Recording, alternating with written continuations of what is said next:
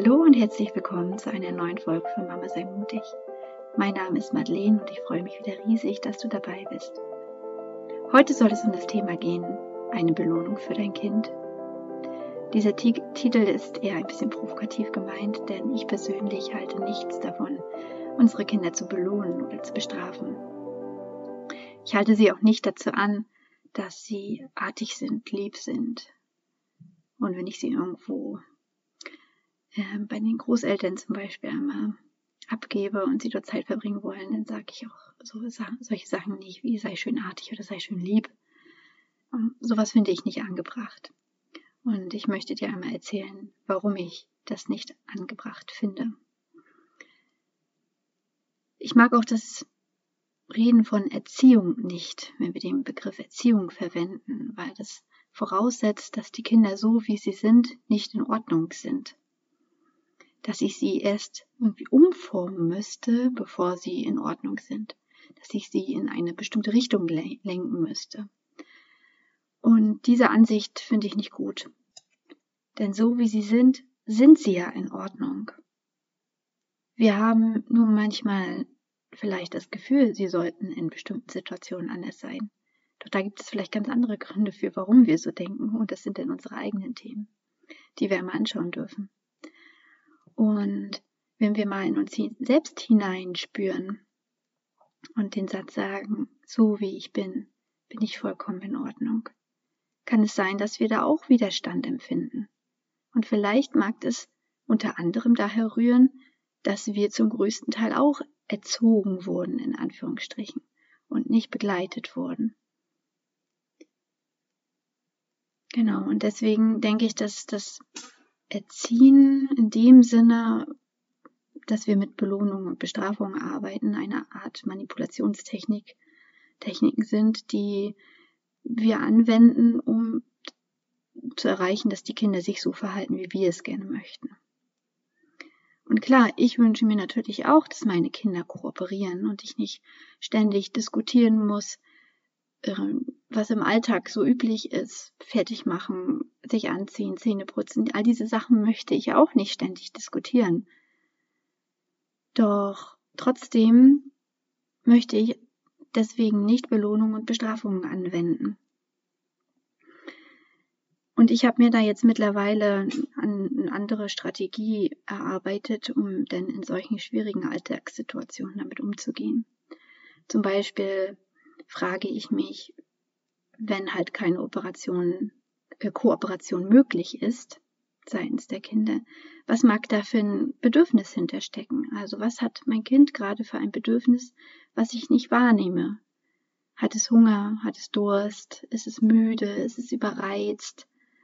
Oder hat es schon den ganzen Tag lang kooperiert, nicht nur mit mir, sondern auch mit anderen Leuten und hat sich schon den ganzen Tag angepasst und kann jetzt einfach nicht mehr und braucht dementsprechend Ruhe und Regenerationszeit. Das wären einmal so die eine Seite von Fragen, die ich betrachten kann. Und dann gibt es noch die andere Seite von Fragen, die ich mir immer stelle, nämlich, wie schaut es denn gerade bei mir aus? Was könnte gerade mein Kind spiegeln? Also bin ich vielleicht gereizt, bin ich müde, bin ich genervt, bin ich nervös? Gibt es da irgendeine Anspannung in mir, die mein Kind mir spiegeln könnte.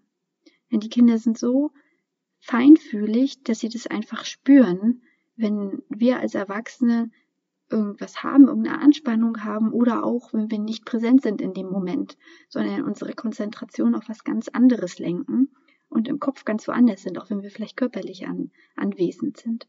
Und das spüren die Kinder. Und dann überlege ich, ja, wie kann ich denn jetzt in dem Moment zurückkommen? Und äh, mich ein wenig entspannen, damit auch die Kinder einfach entspannter, entspannter werden. Ja, das ist so meine Methode, meine Fragen, die ich mir stelle, wenn es im Alltag mal nicht so gut klappt. Und natürlich ist es nicht immer leicht, wenn ich selber aufgebracht bin, mir solche Art von Reflexionsfragen zu stellen. Doch vielleicht gelingt es mir einen kleinen Moment später oder ich kann mich kurz irgendwie ins Bad zurückziehen oder ähm, woanders mich zurückziehen und mir diese Fragen stellen und einmal tief durchatmen und wieder versuchen, in meine Mitte zu kommen. Ja, ganz interessant finde ich auch noch, was Belohnungen generell so fürs Gehirn bedeuten oder wie der Ablauf im Gehirn ist zum Thema Belohnungen. Und zwar gibt es dort diesen Neurotransmitter Dopamin, der im Gehirn hat hergestellt und freigesetzt wird. Und dieser Kreislauf von Herstellung und Freisetzung von Dopamin bewirkt hat den Belohnungskreislauf. Und das ist per se natürlich nicht schlecht, dass wir sowas haben. Wir wollen natürlich angenehme Situationen immer wieder in unser Leben ziehen und die werden halt dort in diesem, in diesen ähm, Gehirnregionen beeinflusst, dieses, dieses angenehme Gefühl. Doch die dunkle Seite wäre natürlich, dass wir süchtig werden nach diesem Belohnungskreislauf und dass wir immer wieder diesen Belohnungskreislauf stimulieren wollen. Und das kann ich bei meinen Kindern auch ganz gut beobachten, wenn es um das Thema Süßigkeiten oder Fernsehen geht. Wenn nur schon die Worte erwähnt werden, egal ob es jetzt irgendwie also bei uns geht es ja gar nicht darum, dass das als Belohnung angewendet wird. Aber wenn diese Worte schon erwähnt werden, dann geht es schon da, dazu über, dass die Kinder verzweifelt versuchen, diese Belohnung jetzt zu bekommen, also Belohnung in Anführungsstrichen, weil in ihrem Gehirn ist es eine Art von Belohnung, dass sie diesen Zustand und diesen Konsum unbedingt erreichen wollen und dann gar nicht mehr abwarten können, bis das denn endlich soweit ist. Ja. Und in der Montessori-Pädagogik zum Beispiel wird ja auch sehr sparsam mit Belohnungen umgegangen. Dort werden ja auch zum Beispiel gemalte Bilder von den Kindern nicht so explizit gelobt und ausführlich gelobt, wie wir das vielleicht gewohnt sind aus unserer eigenen Kindheit. Wenn wir was Tolles gemalt haben oder zum ersten Mal etwas gekonnt haben, was wir vorher nicht gekonnt haben, da wird, wie gesagt, in der Montessori-Pädagogik sehr sparsam mit umgegangen, um das Kind nicht abhängig zu machen von den Belohnungen, belohnenden Worten der Eltern oder von anderen Personen, die mit den Kindern in Kontakt sind. Und da wird die Wertschätzung dem Kind gegenüber auf andere Art und Weise entgegengebracht. Und da denke ich, können wir auch ganz kreativ sein und da neue Wertschätzungswege erfinden, weil wir nun mal die alten Muster von Belohnung und Bestrafung gewohnt sind. Und nun ist natürlich die Frage, wie kann ich denn dem Kind andere Wertschätzung entgegenbringen, wenn ich mich zum Beispiel bei einem gemalten Bild ja eher neutraler verhalte, um das Kind ähm, ja nicht an, von den belohnenden Worten abhängig zu machen. Was natürlich nicht heißt, dass du dein Kind nicht loben darfst, auf gar keinen Fall.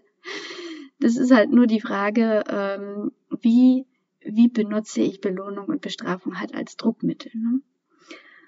Und zum Thema Wertschätzung noch einmal, wenn wir dem Kind halt nicht durch abhängig machen von belohnenden Worten Wertschätzung entgegenbringen, wie können wir es dann machen? Denke ich, dass es für die Kind doch, für das Kind doch auch die größte Belohnung an sich ist oder die größte Wertschätzung an sich ist, wenn wir mit dem Kind gegenwärtigen Augenblick sind und nicht abgeleckt sind. Also wenn wir uns Zeiten am Tag nehmen, wo wir dem Kind volle Aufmerksamkeit entgegenbringen und dem Kind nicht ähm, geteilte Aufmerksamkeit ähm, entgegenbringen, weil wir zum Beispiel in Gedanken bei unseren To-Do-Listen sind oder nebenbei am Handy sind. Und aus meiner Erfahrung heraus sind das auch die Momente, wo die Kinder dann am meisten aufblühen und auch selber wieder zu, zu ihrer Mitte finden und nicht mehr uns das anstrengende Kind widerspiegeln, was vielleicht manchmal im Alltagsstress hochkommt. Also wenn wir mit dem Kind zusammen Zeit verbringen und wirklich unsere volle Aufmerksamkeit auf diesen gegenwärtigen Moment legen, finde ich, ist es eine große Wertschätzung dem Kind gegenüber und es genießt es auch total. Ja, und generell denke ich zum Thema Belohnung und Bestrafung, dass es mein Ziel ja auch gar nicht ist, einen gehorsamen Menschen hier zu erziehen, in Anführungsstrichen. Denn ich möchte nicht, dass mein Kind später als erwachsene Person ja ein, ein blind gehorsamer Bürger ist, der alles macht, was man ihm sagt und ja nichts hinterfragt.